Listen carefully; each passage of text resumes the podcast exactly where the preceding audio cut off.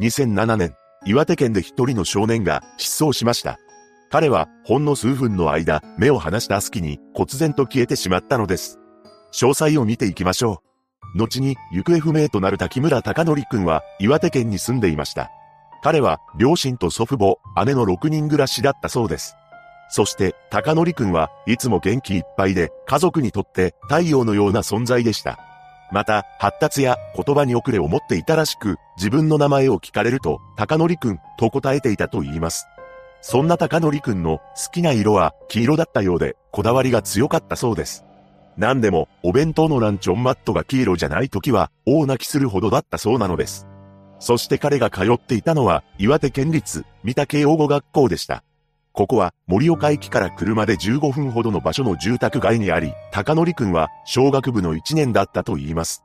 また、彼は学校から帰ってくると、しばしば母親と散歩に出かけていました。高則くんは歩くのが好きだったようで、2時間も3時間も散歩していたそうです。そして彼の歩き方には一つの特徴がありました。それは、かかとをつかないで、左に傾いて歩くというものです。そのため、高則くんのことを知らない人が見かけた場合、彼の特徴を聞けば、それが高則くんであることはわかると思います。しかし、一人でもどんどん歩いていく癖を持っていたのです。というのも、失踪の前年である2006年、2回も迷子になっていたというのです。この年の夏と秋の2回、北上川付近を散歩中に迷子になったそうで、この時は盛岡市内で発見されたと言います。北上川は岩手県中央部を北から南に流れていて、東北地方では最大の河川であり、日本全国で4番目の規模の川だそうです。この川は盛岡駅からほど近い場所を流れています。つまり、彼が通っていた学校とは JR の線路を挟んで反対側にあるのです。一体なぜ高則くんがこの川のあたりを散歩していたのかというと、託児施設が近くにあったからです。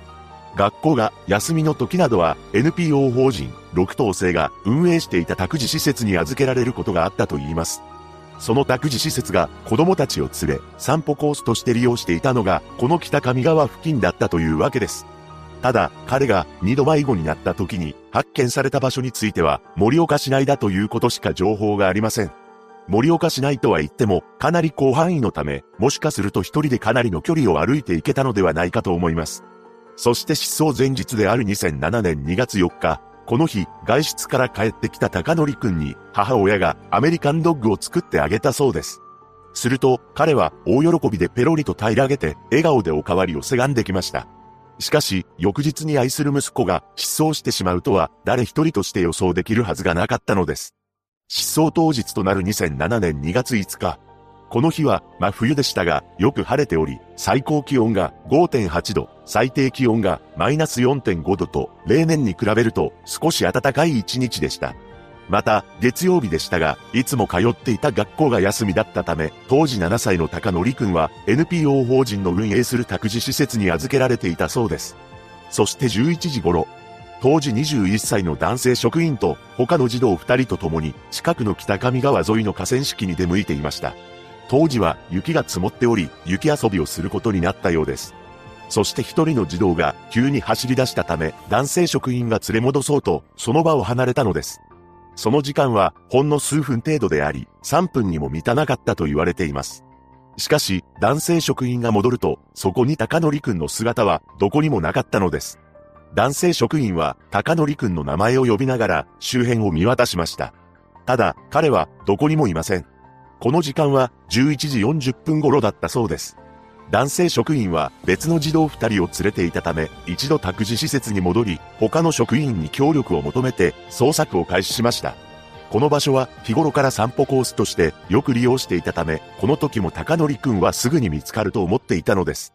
そして職員たちは過去に高則くんが迷子になっていた場所などを捜索しています。しかし、彼を発見することはできず、1時間が過ぎてしまいました。そこでようやく警察に通報を行ったのです。それとともに高則くんの家族にも連絡が行きました。母親は当初、またか、と思ったそうです。なぜなら、過去にも迷子になったことがあり、活発で、じっとしていない性格だからです。しかし、徐々に日が暮れていき、不安が募っていきます。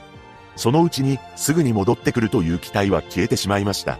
警察は川の近くで高則くんが失踪していることから川に転落した可能性も考慮し、ボートを使って捜索しています。さらにヘリを飛ばし、警察犬も導入したのです。ご両親も夜が明けるまで車に乗って捜索を続けました。しかし、高則くんは見つからず、翌日には約120人体制で検問や聞き込みを行っています。そして近くの空き家なども調べていますが、何一つ手がかりを得ることはできませんでした。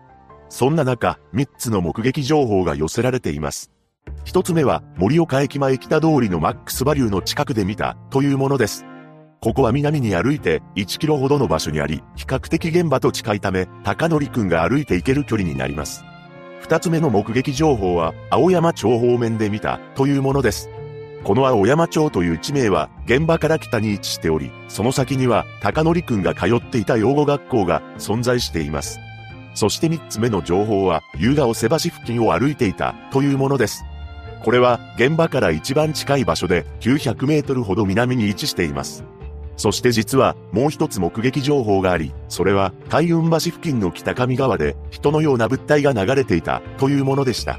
海運橋は三つ目の目撃情報である夕顔瀬橋からさらに南に位置する橋で現場からは1.7キロほど離れています。しかし、これらの目撃情報によって彼を発見することはできませんでした。ここで一度、高則くんの情報を確認していきます。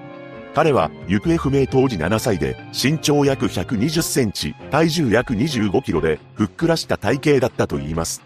肉料理が好きで、彼の口癖は、いや、やだ、ママ、という言葉のほか、マクドナルドという単語もよく口にしていたそうです。失踪当日の服装は青色のコートやカーキ色のズボンと比較的目立つ格好をしています。その後、高則くんの家族は支援団体の人々と共に街頭に立ち、情報提供を求める活動をしていました。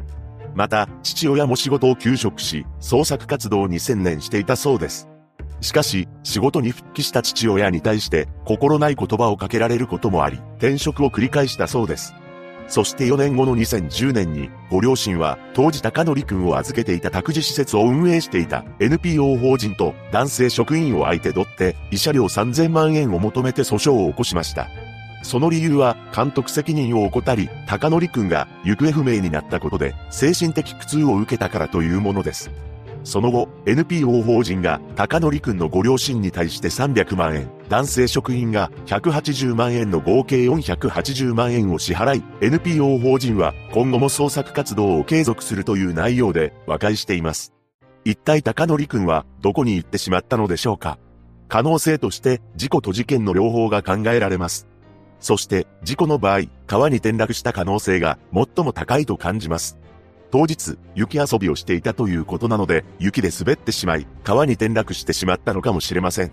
周辺には新しい足跡や子供が滑って落ちたような痕跡は残っていなかったとのことなのですが、高則くんは一人でどこかへ歩いて行けるため、大人が考えつかないような場所から川に落ちた可能性もゼロではないのです。また、警察への通報を行うまでに1時間かかっており、万が一、高則くんが流されてしまったのであれば、大きな川のため、かなりと奥まで流されていると思います。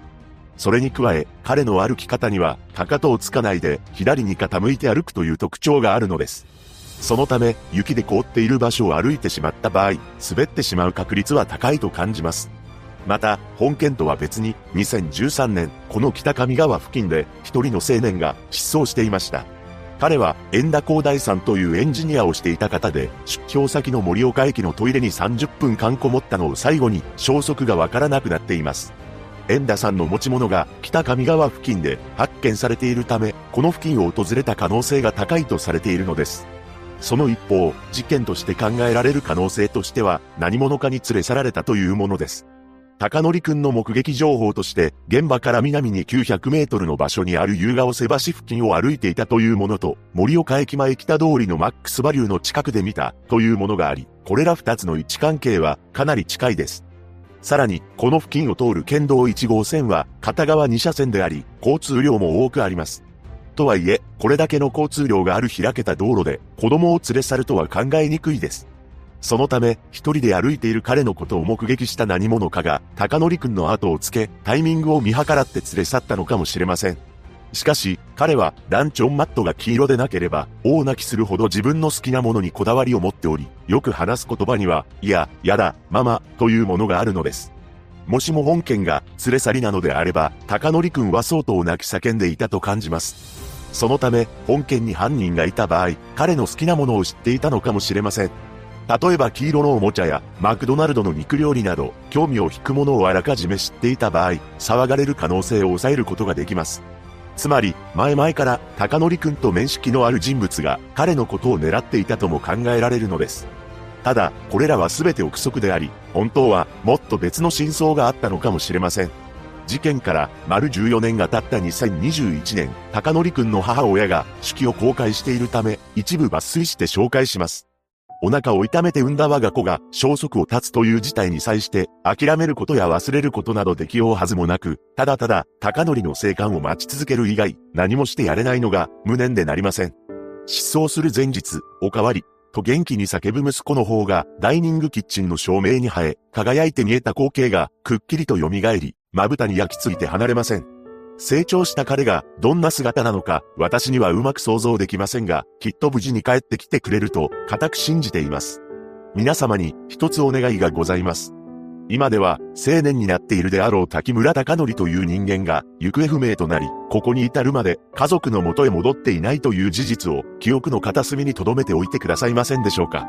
この件を風化させないことが解決への糸口につながるのではないかと考えているからです。